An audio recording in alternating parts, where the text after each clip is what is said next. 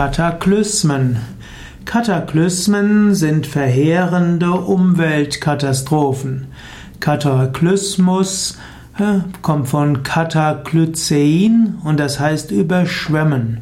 Man könnte auch sagen, Kataklysmen sind Sintfluttheorien. Kataklysmen sind aber heute hm, durchaus Theorien, die eine Gültigkeit haben. Es gab in der hebräischen Bibel gab es die Sintflut und diese, der hebräische Ausdruck für Sintflut, wurde im griechischen Septuaginta als Kataklysmos bezeichnet. Und seitdem könnte man sagen, dass äh, das Wort Kataklysmos für Sintfluten steht. Es gibt verschiedene Kataklysmos Kataklysmen in der griechischen Philosophie. In der griechischen Philosophie spricht man von Weltzyklen und zwischen zwei Weltzyklen kommen große Flutereignisse, also Kataklysmen oder auch ein Weltbrand, Ekpyrosis. Tatsächlich hat man nachweisen können, dass es immer wieder größere Überschwemmungen gibt. Zum einen hat man festgestellt, dass hm, in der Eiszeit viele, also zum Teil der Meeresspiegel um einige Meter gesunken ist. Und dann, als die Gletscher wieder geschmolzen sind, dann gab es natürlich größere Überschwemmungen. Eventuell waren diese Überschwemmungen dann die Ur, ja, die Urmythen für die Sintfluten.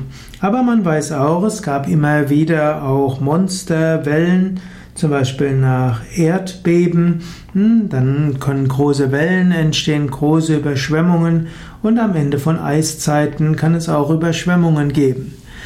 Man weiß heutzutage, dass es auch verschiedene Kataklysmen, kosmische Katastrophen auf anderen Gründen auch gibt.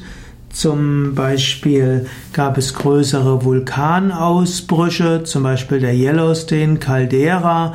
Es gab Vulkanausbrüche auf äh, Indonesien und die für mehrere Jahre, ja, zum Teil auch Jahrzehnte, äh, Asche in die Atmosphäre heraus äh, spukten, spuckten, hm, sodass das Klima für mehrere Jahre wie zu einer kleinen Eiszeit wurden.